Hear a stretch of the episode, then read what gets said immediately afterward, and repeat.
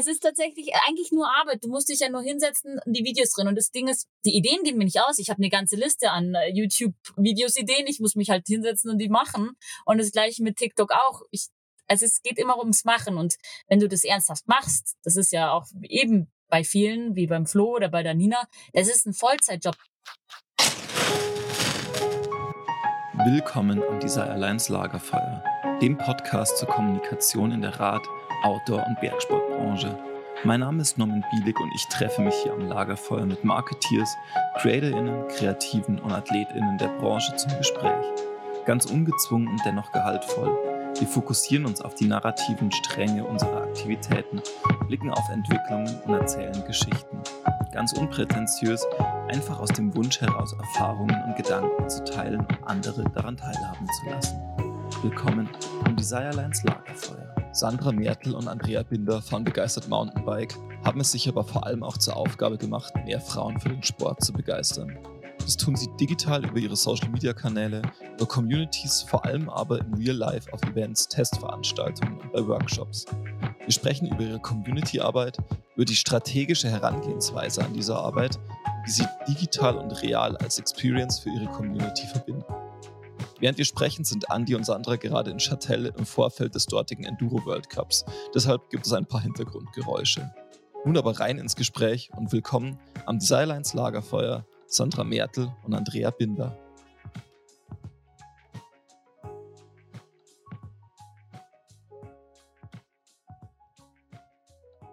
Ja, Sandra, Andi, schön, dass es klappt, ähm, dass wir uns am digitalen Lagerfeuer treffen. Ähm, wollt ihr uns vielleicht gleich mal abholen, wo ihr gerade steckt und was ihr gerade so macht? Äh, ja, hi Norman, danke, dass wir da sein dürfen. Ähm, wir sind gerade am Parkplatz vom Bikepark in Châtel. Da ist diese Woche der Enduro World Cup.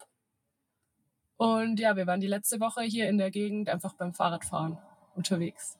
Genau. Und Heute gehen wir auch nochmal Fahrrad fahren, wenn wir damit fertig sind. Sehr gut. Das heißt, Enduro World Cup ähm, als, als Zuschauer mit dabei ähm, oder was ist euer Plan?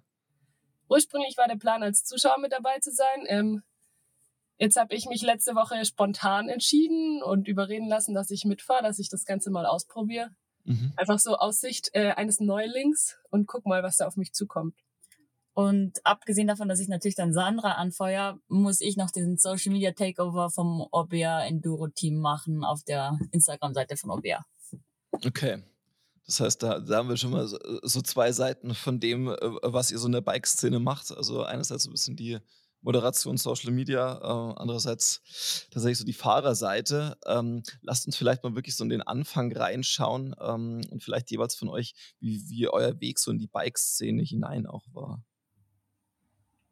Ja, da darf die Andi anfangen, weil ihr, ihr Weg ist schon ein bisschen länger. Also ich habe vor knapp fünf Jahren angefangen. Dann bin ich aber recht zügig, nachdem ich angefangen habe, in die USA und habe das Fahrradfahren erstmal so für ein Jahr nicht fallen lassen, aber es war in Florida nicht so einfach, Fahrrad zu fahren. Und dann bin ich zurückgekommen und ich hatte das Glück, dass mein Ex-Freund Fotograf war und ich dadurch recht schnell dann auch gemerkt habe, weil ich habe BWL studiert, gemerkt habe, dass ich auf Instagram da was machen kann, wenn man das richtig macht. Also die Bilder posten, regelmäßig posten, den Algorithmus so ein bisschen spielen. Und das hat mir dann tatsächlich dabei geholfen, nach so eineinhalb Jahren einfach meine ersten ähm, ja, Sponsorenverträge zu bekommen. Und dadurch bin ich dann wirklich richtig reingerutscht und darf jetzt überall dabei sein, wo es richtig Spaß macht. Sandra? Ja, ähm, also ich erinnere mich, dass ich ungefähr vor drei Jahren einmal aufs Mountainbike gestiegen bin und da ganz wenig Spaß dabei hatte. Ich fand es ganz schrecklich. Ich hatte einfach nur Angst. Ich wollte irgendwie unten ankommen.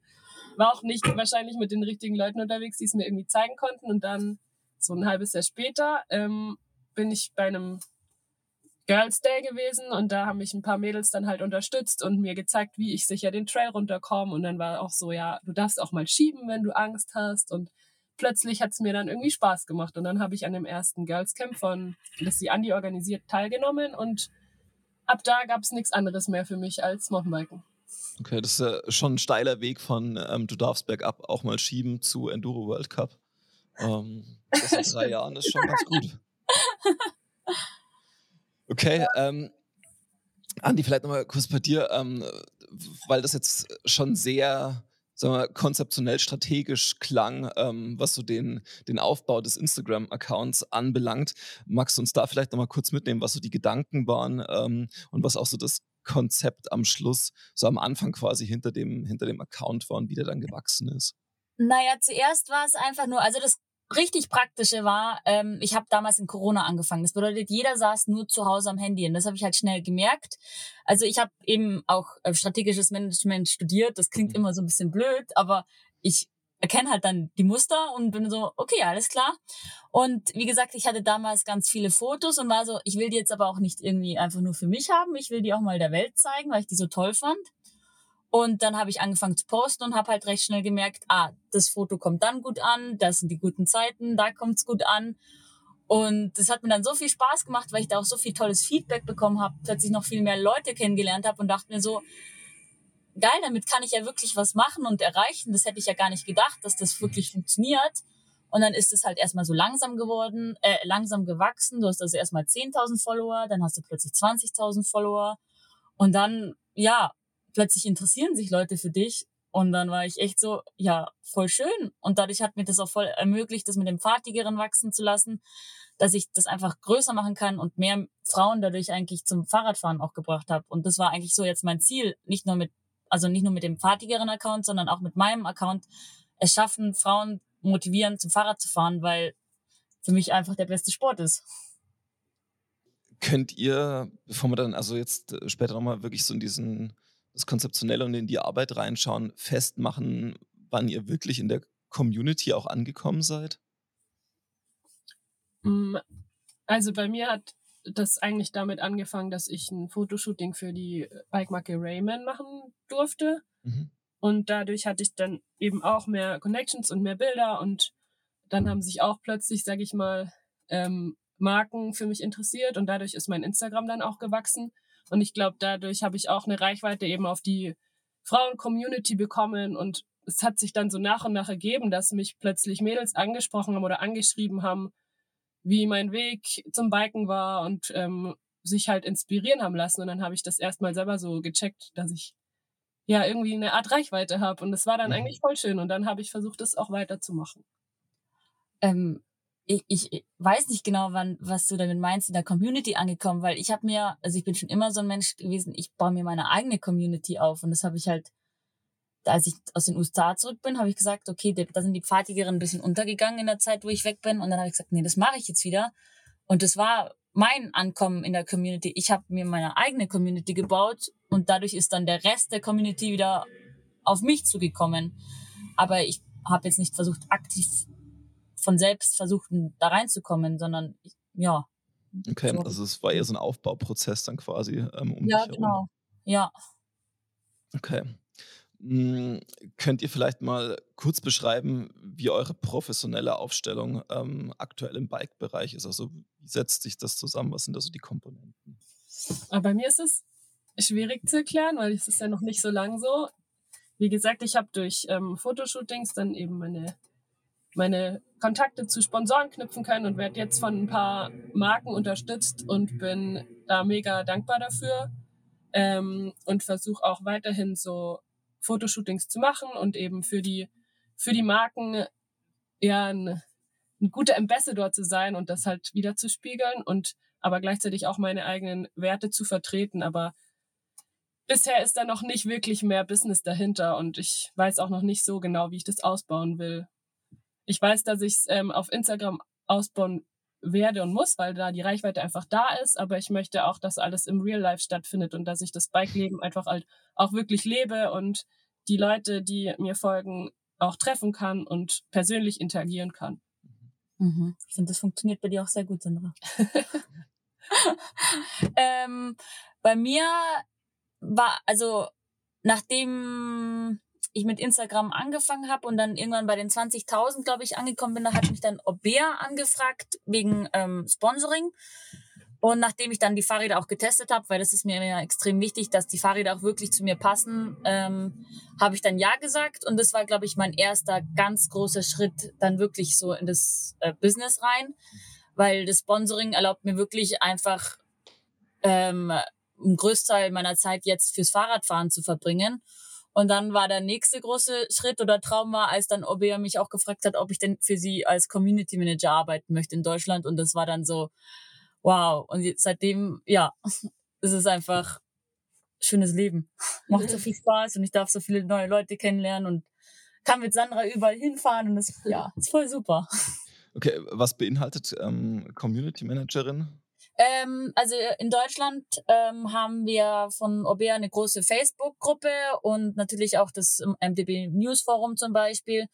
Und ähm, viele Events machen wir und jetzt muss man ja mittlerweile, weil jetzt ist ja so Corona, ist alles ein bisschen abgeflacht.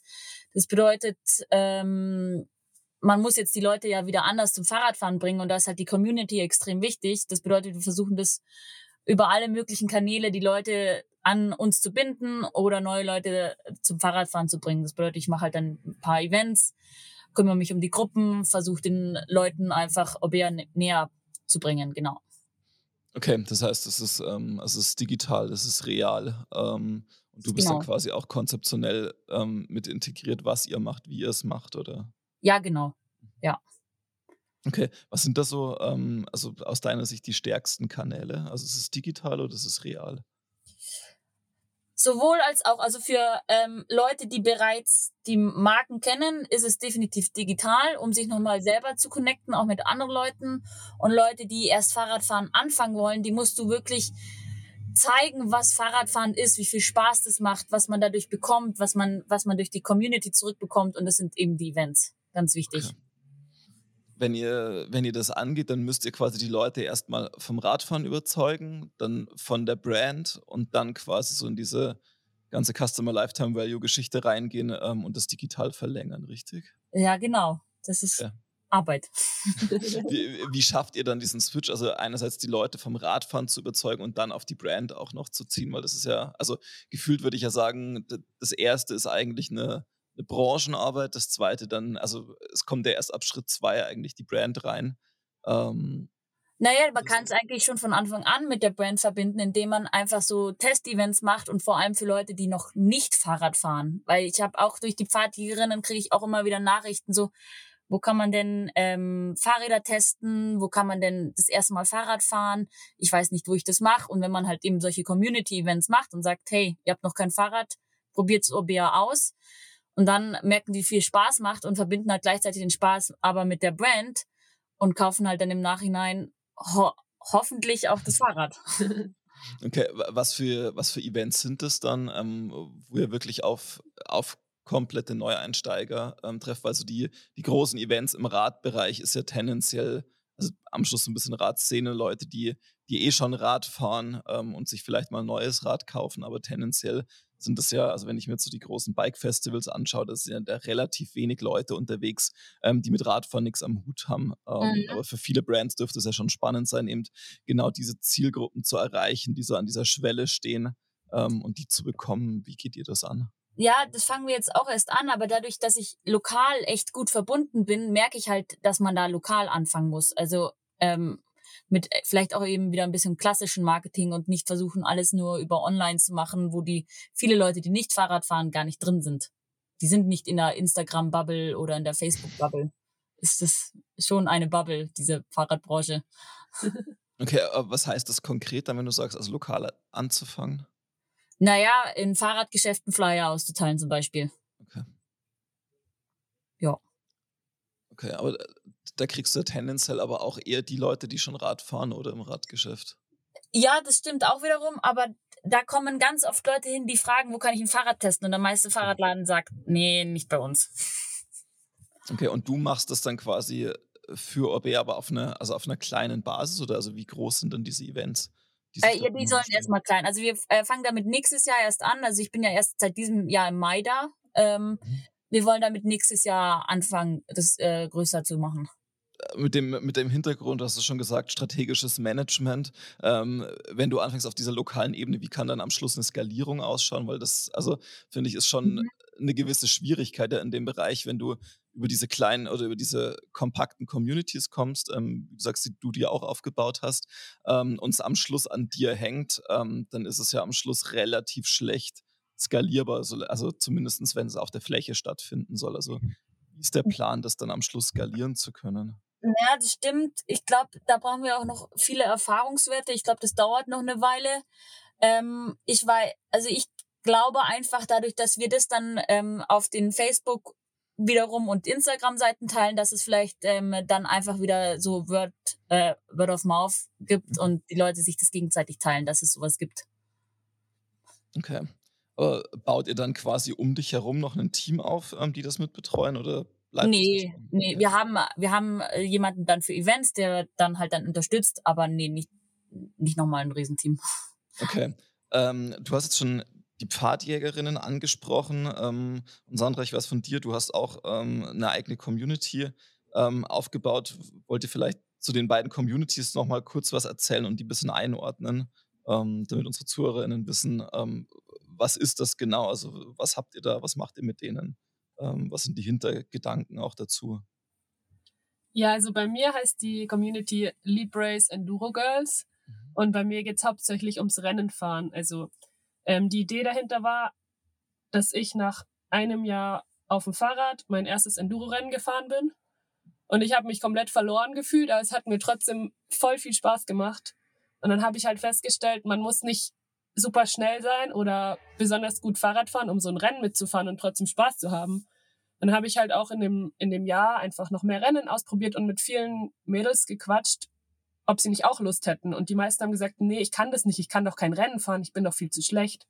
Mhm. Und dann habe ich mir gedacht, ähm, dass ich eben so eine Community gründe für sowohl Rennneulinge, die einfach da mal Interesse dran haben, die sich einfach nur austauschen wollen, was da auf sie zukommen würde bei so einem Rennen, als auch Erfahrene, die einfach auch eine Community suchen, sich mit anderen Girls connecten wollen und da so einen Instagram-Aufruf gemacht und dann ähm, kamen sehr viele Antworten, dass einfach Interesse da ist. Und dann haben wir eine WhatsApp-Gruppe erstellt und mittlerweile sind wir, ich glaube, 120 Mädels in der WhatsApp-Gruppe und haben uns schon für diverse Rennen in letzter Zeit connected, zusammen trainiert, uns ausgetauscht und ja, ich habe da noch ein paar Ideen, dass wir dann auch mit Trainern zusammenarbeiten und einfach das Thema Rennen auf einer Spaßebene gemeinsam angehen.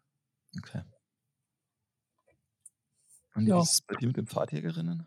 Also die Pfadjägerinnen sind ja eigentlich eine lokale Gruppe nur aus Augsburg, ähm, weil wir damals eben gemerkt haben, also ich habe die Gruppe ja nicht gegründet, aber die Gründerin, die Inga, ähm, die hat damals gemerkt, da ist halt Bedarf da, aber man weiß nicht, sich so richtig zu connecten. Also wurden die Pfadjäger gegründet und nur allein in Augsburg haben wir dann mittlerweile auch über die 100 Frauen und da merkt man erstmal, wie viele Frauen eigentlich Fahrrad fahren in seiner eigenen Stadt aber die können sich gar nicht richtig connecten. Und ähm, Fahrtigerinnen waren nie das Ziel, dass die eigentlich irgendwie ähm, außerhalb von Augsburg stattfinden, weil ähm, das ist, wir wollten ja nur extra eine für Augsburg. Und ähm, dann ist es aber von selbst, wie es, wie es eben dann ist, eben mit Instagram und den Online-Medien, ähm, skaliert sich das eben von selbst nach oben. Und dann habe ich gesagt, ähm, ich habe da mal ein Training bei, die heißt Rebecca ähm, Rebecca Röbel-Reitz gemacht und ich fand sie so toll und habe gesagt, ich will, dass ganz, ganz viele Frauen bei der ein Training machen, weil das so viel Spaß gemacht hat. Und dann habe ich einfach gesagt, ich mache jetzt Camps extra für meine pfadigeren Mädels, weil ich da voll viel Bedarf sehe. Und dann habe ich das aber auch auf Instagram geteilt, dass es diese Camps gibt. Und dann ging das plötzlich durch die Decke, nicht nur in Augsburg, sondern überall.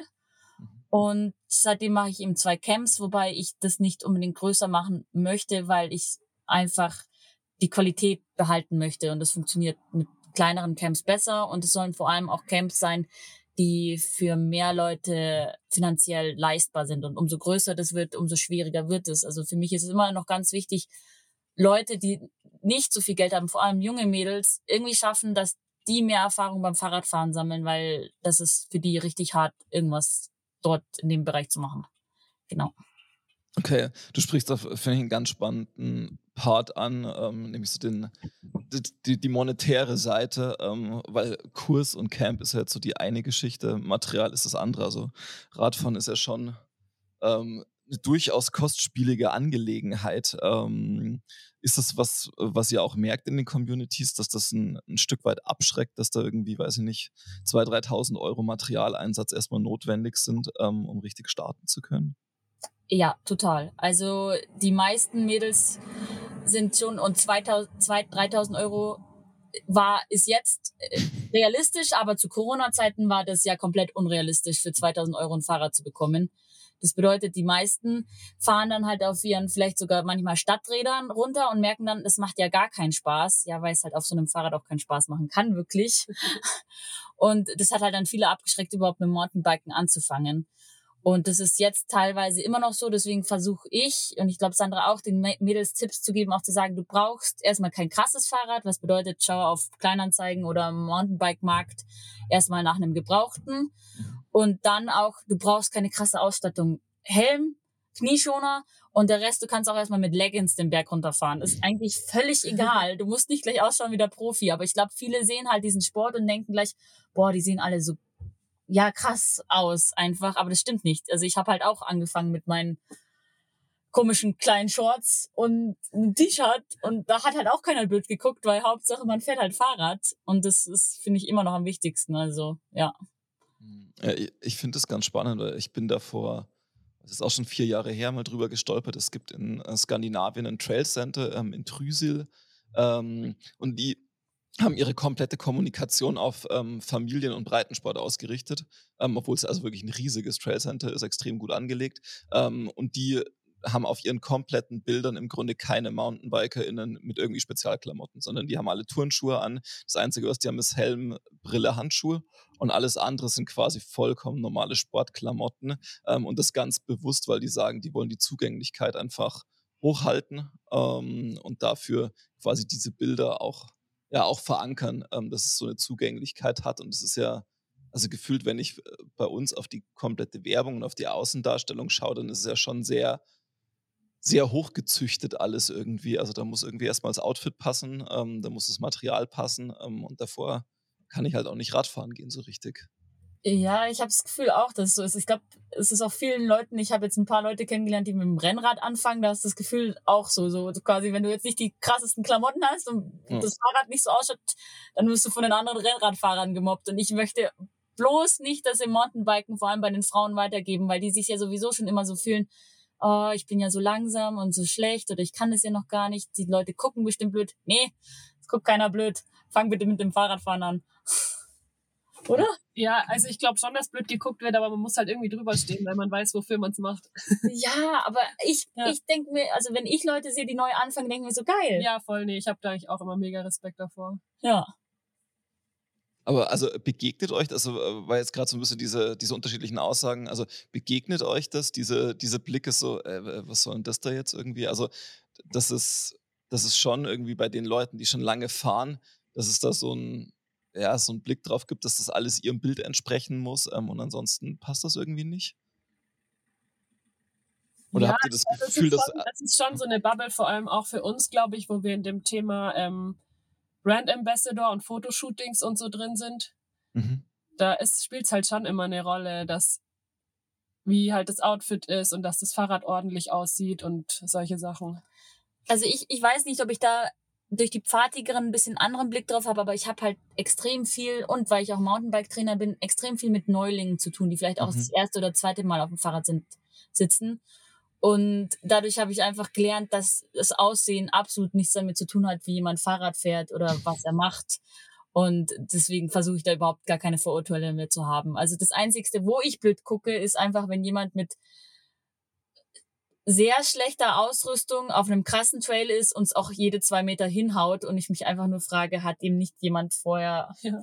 oder das ist das Einzige, was ich wirklich sagen möchte, mach bitte vorher ein, einmal einen Mountainbike-Kurs vielleicht, bevor du in den Bikepark gehst. Das ist etwas, weil man da einfach auch den Respekt mit den anderen Leuten kennenlernt, wenn man vorher einen Mountainbike-Kurs gemacht hat und die Basics. Und du kannst dich halt, ein Bikepark klingt immer so, ja, ist super einfach und an sich ist es auch super einfach, aber wenn du nicht weißt, wie Fahrradfahren funktioniert, ist es halt einfach eine Todesfalle. Ich finde den Punkt ganz witzig, den du gerade gesagt hast. Also mit diesen, du hast sehr viel mit Anfängerinnen zu tun und also äh, bei mir ist das begegnet. Ich habe irgendwie sechs Jahre ähm, ein Magazin geleitet im Radbereich ähm, und dann aber irgendwann angefangen ähm, als Jugendtrainer ähm, auch bei uns im Verein zu arbeiten. Ähm, und das war ein also ein krasser Switch nochmal irgendwie in der Wahrnehmung, ähm, wie Mountainbiken funktionieren kann, weil zu diesen ganzen Redaktionszeiten war halt vollkommen klar. Ähm, also wo man wirklich so gesehen, also ich war halt die ganze Zeit mit eben irgendwelchen Brand Ambassadors oder Athletinnen fahren ähm, so, okay, das ist das Level, auf dem Fahrrad gefahren wird irgendwie und dann aber so diese Einordnung wieder zu bekommen, so, nee, nee, das ist, das ist nicht das normale Level, auf dem Rad gefahren wird, sondern also es gibt so diese breite Masse ähm, und ja. ja, sich da so ein bisschen, bisschen einzusortieren, ähm, finde ich schon, also finde ich schon immer wieder ganz spannend und ich weiß noch, ich hatte ähm, in Studienzeiten eine Fahrtechnikschule und wir haben relativ viele Kurse am Geistkopf gegeben und wir sind mit unseren Leuten immer zu, zu Beginn erstmal einmal auf die Downhill-Strecke ähm, und haben einfach nur zehn Minuten zugeguckt, bis die alle auch gesehen haben, ah, okay, die haben alle krasse Räder, die haben alle krasse Ausrüstung, die fahren aber genauso scheiße wie ich irgendwie. ähm, um so diese Einordnung zu bekommen, ähm, dass das, also, dass da viel Gehabe dahinter ist irgendwie und dass das, also, um einfach festzustellen, okay, nee, das, da bin ich schon ganz gut aufgehoben, das ist alles okay. Ja, ähm, ich, also ich habe genau dieselbe Erfahrung eigentlich gemacht wie du, weil ich von Anfang an ja in dieser Bubble drin war. Ich habe so diese, diese Breitensportmasse nie mhm. kennengelernt, so wirklich. Und jetzt habe ich auch angefangen, also eine Guide-Ausbildung zu machen und ab und zu mal Menschen Tipps zu geben, die neu, neu anfangen. Und da mache ich auch ganz neue Erfahrungen. Und das ist auch irgendwie voll schön, das zu sehen, dass sich nicht alles in dieser Brand Ambassador Athletenbubble abspielt. Und vor allem, dass du kein Profi oder krass fahren musst, um Spaß zu haben. Ich glaube, das vergessen ganz viele. Der Spaß ist das, was du selber draus machst und nicht, weil du krasse Klamotten und die krassesten Trails fährst. Mhm. Weil es hat mit dieser, dieser Mischung aus krass fahren, also AthletInnen auf der einen Seite, ähm, dann so diese ganze Ambassador-Geschichte auf der anderen Seite. Ähm, ich weiß noch, als das vor zehn Jahren irgendwie verstärkt aufgekommen ist, dass Leute in der in der Mountainbike-Branche vor allem ähm, dafür gesponsert worden, dass sie ja, Communities hatten, eine gewisse Reichweite mitgebracht haben, Geschichten erzählt haben, ist das schon sehr argwöhnisch beäugt worden, ähm, vor allem so aus der, aus der AthletInnenriege, ähm, wo es dann immer so hieß, naja gut, aber die können ja nur so halb Rad fahren irgendwie, also was wollen die und warum werden, warum kriegen die jetzt ein Stück von quasi von unserem Kuchen ab? Ähm, wie ist denn da aktuell so die Wahrnehmung dazu? Ja, also ich muss sagen, dass ich da schon auch manchmal ein bisschen damit zu kämpfen habe, wenn ich sowas höre, weil ich fühle mich halt dann komplett angesprochen. Ich bin nur erst seit zwei Jahren in der Bike-Branche, hatte irgendwie halt voll Glück, habe Sponsoren bekommen, fahre jetzt selber nicht ähm, mega gut Mountainbike, aber Sie stapelt übrigens low, sie fährt sehr gut Mountainbike. ähm, danke, Andi. ähm, aber ich, ich sehe dann halt trotzdem, was meine Zielgruppe ist und was ich mit dem, was ich so erzähle und teile, erreichen kann. Und das sind halt einfach nicht Athleten oder super gute Fahrer, die schon immer Fahrrad fahren, sondern die, die halt auch eben anfangen und sehen, was möglich ist und sich dann halt trauen, mit mir direkt zu sprechen. Und deswegen, ja, bin ich auf der einen Seite manchmal unsicher, ob ich das alles verdient habe, aber auf der anderen Seite sehe ich halt doch, dass viele sich angesprochen fühlen und durch mich inspiriert werden und dann macht mich das doch auch wieder glücklich und ich mach damit weiter, was ich mache. Ich glaube eher, dass Leute auch wie Sandra sehr wichtig sind, weil du dann als normaler, normaler Mensch in Anführungszeichen wieder einen Bezug zu der Realität gewinnst, weil nicht jeder ist ein krasser Fahrer und nur weil du nur weil du ein krasser Fahrer bist, verdienst du eine Community. Das macht ja gar keinen Sinn, meiner Meinung nach, weil sonst werden ja noch weniger Leute Fahrrad fahren, weil sie sich ja gar nicht mehr angesprochen fühlen von dieser Branche von der Geschichte irgendwie, ähm, was du gesagt hast, wo du die Leute auch mitnimmst, das, also das klingt so ein bisschen ähm, wie das, was, ähm, was Freeride Flo ja auch macht. Also der, der hat seine, seine Reichweite extrem stark dadurch aufgebaut, dass er die Leute mitnimmt, so auf diese Reise des, ich werde jetzt Mountainbiker und ich arbeite mir das alles und schaue mir Bikeparks an. Ähm, glaubt ihr, dass die Geschichte zu einem gewissen Zeitpunkt quasi zumindest für die eine Person dann auserzählt ist und da was Neues kommen muss, weil also irgendwann geht diese Reise ja, also die geht schon noch weiter, aber also die Frage ist, nehme ich dann immer noch diese Leute mit quasi, die das auch sich anschauen ähm, und sich inspirieren lassen, da, dazu zu gehen oder gibt es irgendwann den Punkt, wo man so quasi angekommen ist? Das ist eine sehr gute Frage. Da müsstest du jetzt wahrscheinlich den Flo fragen, weil ich betreibe das nicht so ähm, strukturiert und extrem wie er. Also ich mache es ja überhaupt nicht Fulltime und bei mir hatte das auch am Anfang gar nicht das Ziel. Das hat sich alles eher so ergeben. Und ich erzähle diese Geschichte jetzt auch nicht bewusst. Bei mhm. mir, ich poste eigentlich einfach eher Bilder ähm, und versuche mich halt dann persönlich auszutauschen. Und jetzt in meinem Fall wo ich halt quasi Richtung Rennen fahren gehe und wo sich doch auch mein Privatleben und mein Berufsleben wegen dem Sport sehr ähm, stark geändert hat, kann ich mir schon vorstellen, dass auch wenn ich die Geschichte öfter erzähle, dass sich auch in vielen Jahren noch Leute dafür interessieren und vielleicht inspirieren lassen. Du sagtest auch gerade schon äh, Berufsleben, Privatleben. Ähm, das geht ja bei euch jetzt relativ stark zusammen. Ähm, ich weiß noch, dass ich, also ich hatte irgendwann den Zeitpunkt, wo ich das irgendwie für mich wieder sehr stark trennen musste, hatte ich das Gefühl, so dieses private Radfahren. Also ich hatte da eine Zeit, wo ich extrem viel Rad gefahren bin, aber zum allergrößten Teil beruflich. Also entweder habe ich geguidet, Leute ausgebildet, ähm, war irgendwie für, fürs Magazin unterwegs, bin Rennen gefahren, ähm, aber so dieses einfach für mich ähm, mit ein paar Freunden fahren war, also wirklich, das konnte ich im Jahr an einer Hand abzählen ähm, und das musste ich irgendwie irgendwann wieder auseinanderdröseln. Wie ist das für euch? Also für mich ist das gar nicht so, vor allem wegen meiner eigenen Einstellung, weil ich einfach sage, wenn ich Fahrrad fahren gehe, dann bin ich bei mir und habe meinen Spaß. Das ist natürlich, wenn ich guide, was, also Training mache, was anderes, aber es kommt bei mir nur einmal die Woche vor und das ist auch nur zwei Stunden immer am Dienstag. Ähm, aber sonst ist für mich einfach Fahrradfahren einfach meine Zeit und da ist es dann mir auch egal, ob ich alleine oder mit 20 Leuten unterwegs bin. Wenn ich Fahrrad fahre, dann ja, dann genieße ich meine Zeit einfach. Ähm, ja, also ich merke das teilweise schon ein bisschen.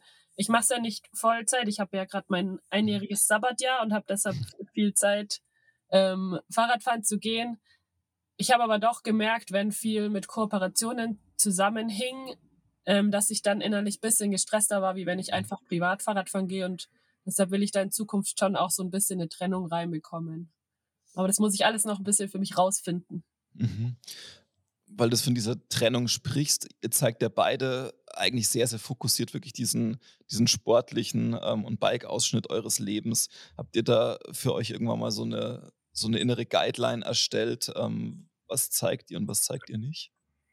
Ja, also ähm, ich bin da wieder am Strategischen drin. Ich weiß einfach, vor allem beim äh, Instagram, die Leute interessieren sich halt, weil ich Fahrrad fahre und die interessieren sich jetzt weniger dafür, wenn ich plötzlich, keine Ahnung, mein Essen zubereite. Das hat ja überhaupt nichts damit zu tun, was ich mache. Das kann man vielleicht mal in der Story posten. Deswegen poste ich eigentlich nur Fahrradsachen, weil das ist das, was die Leute wissen wollen. Und die wissen, okay, wenn sie auf meinen Account kommen, dann kriegen sie Fahrrad-Content. Und deswegen poste ich eigentlich auch nur Fahrrad-Content. Genau. Ja, bei mir ist es eigentlich auch so. Ich ähm, habe jetzt auch nicht vor, meinen Alltag zu zeigen und zu teilen. Ähm, und ich habe auch, also wir haben auch, glaube ich, das Glück, dass wir durch verschiedene Fotoshootings und Kooperationen halt oft ähm, gute Bilder bekommen. Und deswegen ist es auch nicht so, dass wir, wenn wir unterwegs sind, ständig dran denken müssen, dass wir jetzt noch Content produzieren müssen. Und so will ich das auch weiterführen. Also mein Account soll hauptsächlich von den Bildern leben, die bei den Shootings entstehen, dass ich eben auch die Bike-Time, die für mich bleibt, auch nur zum Fahrradfahren nutzen kann ich glaube eher, was unser Instagram-Account auch wachsen lässt, ist, dass wir beide immer an den Communities offline arbeiten. Mhm. Instagram ist das eine, aber ich glaube, Sandra und ich sind beide so, dass wir die Leute kennenlernen wollen, immer die dahinter auch, also vor allem die Mädels, die sonst da noch da sind. Und das, mhm. dadurch kriegst du ja auch wiederum Follower, weil du die Leute kennenlernst, die dann sagen, ah, wo ist dein Instagram oder von Freunden von den Freunden und dann kommt es so zusammen. Und ja, man postet dann immer noch, weil man weiß, okay, durch die Reichweite durch Instagram kriegt man halt dann noch mehr Follower, damit dann das andere wieder wächst. Und das spielt sich dann immer so gegenseitig zu, dass man dadurch halt eigentlich wächst. Und ja. Okay. Wie setzt sich eure Followerschaft ähm, auf Instagram so grob zusammen? Also Geschlecht und Altersstruktur? Ich habe keine Ahnung. Also ich weiß, dass bei mir zwischen 25 und 32 ist und ich vermute, weil bei Sandra ist es ähnlich, weil bei meinem vatigeren Account ist es genauso. Und ähm, Frauen, da ist es krass. Ähm, ich bin froh, dass ich mittlerweile 20 Prozent Frauen habe auf meinem Account. Mhm. Ähm, weil das dauert echt lange, bis du das irgendwie so machst, weil zuerst bist du halt eine Frau auf dem Fahrrad. Und das klingt wieder so ein bisschen blöd, aber so sexistisch gesehen ist es so, oh geil, Frau auf dem Fahrrad. Und äh, viele Frauen können ja damit erstmal nichts anfangen, bis du dann halt so relatable Sachen postest, wo dann auch Frauen damit was anfangen können. Und bei meinem fahrtigeren Account ist genau andersrum. Da sind es 80 Prozent Frauen und 20 Prozent Männer. Okay. Dann lasst uns vielleicht nochmal so zu den, ähm, den Brand-Kooperationen kommen. Ähm, Sandra, du hast am Anfang schon gesagt, du hast so für dich den Anspruch, ein guter Brand-Ambassador zu sein. Was bedeutet denn das für euch, ähm, eine Marke gut zu repräsentieren? Also zum einen ist mir wichtig, dass ähm, die Leute, mit denen ich da in Kontakt stehe, dass ich mit denen gut klarkomme. Mhm. Das ist immer der Fall und das ist einfach schön, wenn da die Zusammenarbeit passt. Ähm, zum anderen will ich auch hinter den Produkten stehen. Ich will, dass mir das Produkt taugt und ähm, oft war es so, also bei vielen Sachen, dass ich es mir selbst ausgesucht habe. Das waren Dinge, die ich eh schon genutzt habe und ähm, dann ist man in Kontakt gekommen und dann wurde daraus ein Sponsoring, wofür ich dann jedes Mal voll dankbar war.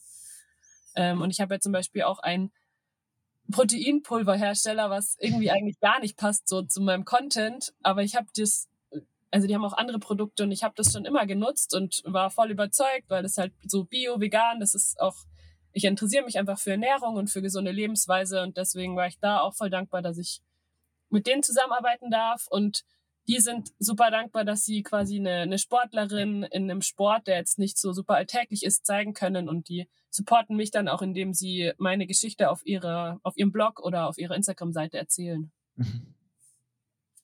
Ja, und bei mir, eigentlich ist es ähnlich wie bei Sandra. Also ich, für mich ist am allerwichtigsten, dass ich wirklich hinter den Sachen stehe, die ich ähm, äh, auch bewerbe. Ähm, also ich krieg schon einige Anfragen und ich sag zu echt vielen Nein, weil ich wüsste, ich benutze es nicht so richtig oder das ist nicht so das, was ich mache.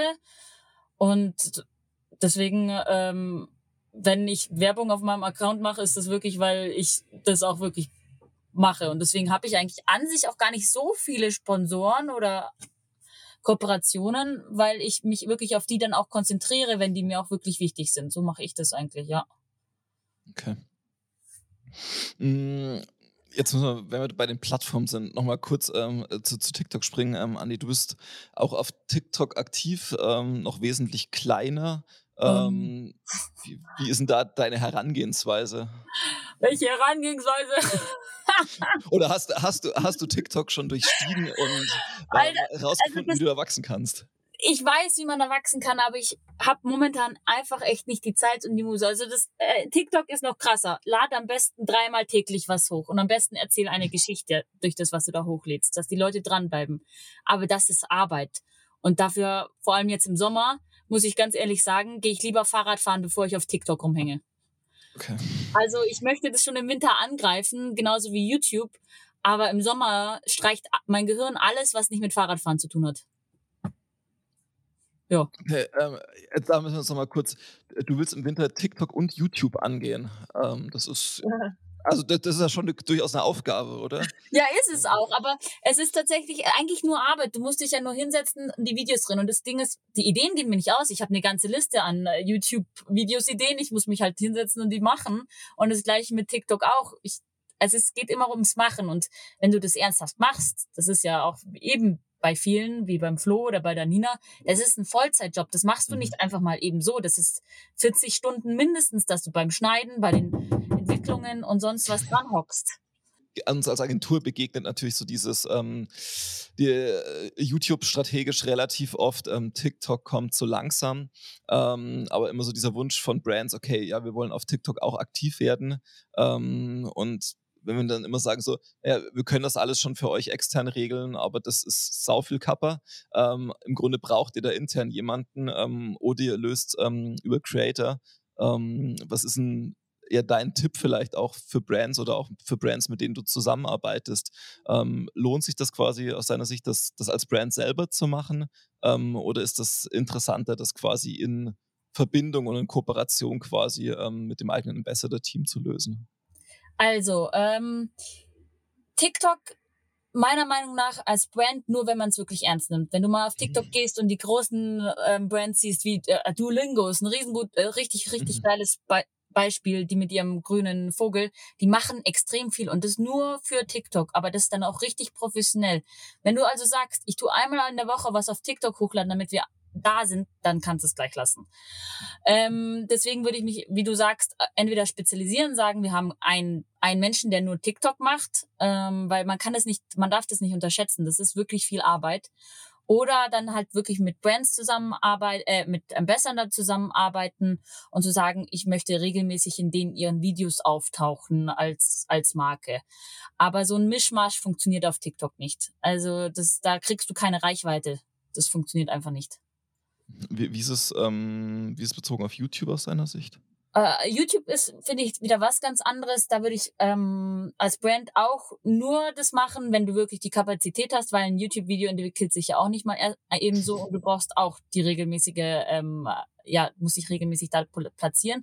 Würde ich das gleich machen wie auf TikTok zu sagen, hey, ähm, ich arbeite mit einem speziell zusammen, der mich jedes Mal in seinem YouTube-Video erwähnt, quasi, ja, hey, hier ist noch mein Sponsor oder äh, stellt wieder ein Produkt von mir vor, so nebenbei noch. Es muss natürlich authentisch sein, aber ähm, ich verstehe immer nicht, warum Brands denken, und das hat jetzt nicht nur was mit Mountainbike-Branche, sondern im Allgemeinen zu tun, denken, okay, TikTok, Instagram, YouTube mache ich mal ein bisschen nebenbei, wenn es komplette Content Creator gibt, die das als Vollzeitjob haben. Also ich verstehe immer nicht, wie die das nicht sehen können, dass es ein Vollzeitjob ist. Das stimmt, das glaube ich, also das sehen sie spätestens dann, ähm, wenn sie sich professioneller ranwagen ähm, und in die Planung gehen. Ähm, ich glaube, dann, dann wird es immer klar. Ähm, aber ich finde das auch spannend. Ähm, und ja, also wie gesagt, bei uns ist es immer so, wenn wir mit Brands sprechen zu dem Thema und wir sagen so, naja, also wenn ihr einen eigenen Content Creator intern einstellt, dann das ist der Zeitpunkt, wo ihr äh, eben eine, eine dieser beiden Plattformen irgendwie angehen könnt, ähm, aber ohne die Kapazität intern zu haben, wird das nichts werden ähm, und ihr werdet im Normalfall wahrscheinlich nicht die Bereitschaft ähm, haben, das extern zu beauftragen, ähm, diese Fülle an Content quasi auch kreieren zu lassen. Ja, genau. Also man sieht es ja bei Marken, denen es richtig gut läuft, die machen das aber wirklich professionell und wirklich Vollzeit auch. Ja. Siehst du da, ähm, also weil du jetzt sagst, im, im Winter auch TikTok angehen. Ähm, also äh, was für ein Potenzial siehst du da für dich und deine Brands, weil es ja doch ein zum Großteil immer noch relativ junges Publikum ist ähm, und jetzt, sagen wir mal so, von der, der, der Kernzielgruppe ähm, der Radbranche durchaus ein Stück entfernt ist. Ähm, naja, aber die Jungen kommen ja irgendwann nach. Und vor allem die Jungen ähm, gibt es ja auch wieder die Zielgruppe, die blöd gesagt reiche Eltern haben. Also die Kinder, die schon Fahrrad fahren, die haben meistens Geld von, ja, von ihren Eltern. Okay. Und das ist ja genauso eine Zielgruppe. Aber mhm. wenn, ähm, das ist jetzt nicht direkt meine Zielgruppe, sondern es ist, wenn dann das junge Publikum, um auch einfach wieder die zum Fahrradfahren zu bekommen mhm. und wie man das dahin treiben kann, vor allem junge Mädchen. Also ich habe ich hab das bei mir ist immer ähm, Business Second. Also das Geld verdiene ich schon noch eben durch meinen normalen Job, weil ich möchte eigentlich hauptsächlich mit dem Fahrrad fahren oder mit dem, mit dem, was ich da ähm, rausbringe in die Welt, eigentlich Menschen motivieren. Und wenn dabei noch Geld rumkommt, schön, aber muss nicht. Mhm. Also ja. Okay. Dann lasst uns mal vielleicht so langsam wirklich zum, zum Abschluss kommen, ähm, um die französischen Polizisten auch nicht zu sehr zu strapazieren. ähm, was sind denn eure Pläne auch so für die nächsten ein, zwei Jahre, um auch also genau dieses Thema voranzubringen, also um mehr ähm, Frauen, junge Frauen ähm, aufs Rad zu bringen und dafür zu begeistern? Ähm, also was braucht es da aus eurer Sicht dafür?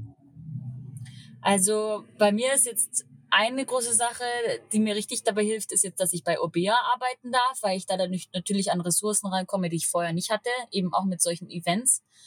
Und da möchte ich halt, in die Richtung möchte ich eigentlich schon was aufbauen, wo, wo man einfach weiß, okay, das gibt's, dass ich da Fahrräder und Fahrradfahren testen kann, dass das einfach so ein, so ein, so ein Ding wird. Das ist eigentlich so mein Riesenziel, dass man noch schneller, noch leichter zum Fahrradfahren kommt, wie jetzt äh, momentan möglich ist. Genau, das ist so mein Plan für die nächsten ein bis zwei Jahre. Okay. Sandra, wie ist es bei dir? Ähm, also Stand jetzt möchte ich mich halt auch mehr auf das Rennenfahren konzentrieren und da eben auch einfach die Mädels supporten, ne, dass sie sich trauen, sich anzumelden und dass die, die Girls-Kategorien bei den Rennen einfach deutlich, deutlich gefüllt werden, weil es sind manchmal nur zwei Teilnehmer und dann ist das Podium halb leer und das ist halt super schade irgendwie. Ja. Da würde ich auch gern mit den Rennserien und mit anderen Marken zusammenarbeiten und ja, mal gucken, was draus wird. Okay, bin ich auf jeden Fall gespannt. Ähm, ihr arbeitet ja auch schon mit, ich glaube, mit der Chili Enduro-Serie arbeitet ihr auch beide schon zusammen, oder? Ja, ähm, das war Zusammenarbeiten ist vielleicht übertrieben, aber wir haben für die ähm, einfach auch ein bisschen Werbung gemacht, eben auch um die Mädels anzusprechen, dass sich mehr Leute anmelden und ähm, im Nachhinein einen MTB News Bericht über unsere mhm. Erfahrungen beim Rennen geschrieben. Und ich finde äh, es einfach super, dass es da dieses Do-Woman gibt, weil du dich einfach als Frau da nochmal gegenseitig mehr motivieren und mehr Spaß hast und nicht diesen Druck von außen irgendwie, der kommt nicht so an dich ran, weil du einfach das Gefühl hast, ich gehe jetzt gerade wieder mit meiner Freundin Fahrrad fahren. Zwar ein bisschen krasser, aber ich finde, das ist voll die gute Kategorie, um zusammen zu sagen, ich probiere jetzt mal Rennfahren aus, ohne dass man da diesen Druck hat, ich muss jetzt alleine irgendwie da eine Stage runter. Ja. Okay. Cool. Ähm, dann wünsche ich euch jetzt erstmal viel Spaß noch in Châtel beim Radfahren, beim Rennenfahren ähm, und Anfeuern. Ähm, und bin tatsächlich gespannt, ähm, was sich da so die, die nächsten Jahre auch noch entwickeln wird. Ähm, und vor allem an die, was du im Frühjahr berichten wirst zu deinen Erfahrungen auf YouTube und TikTok und wie es dann, dann funktioniert hat. Ja. Danke euch für die Zeit. Danke dir für die Einladung. Ja, hat sehr viel Spaß gemacht. Danke.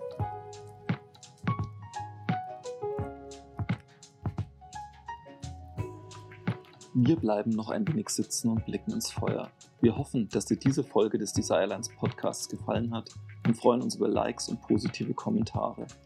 Teile die Folge gern mit KollegInnen und FreundInnen, die Gefallen am Lagerfeuer finden könnten.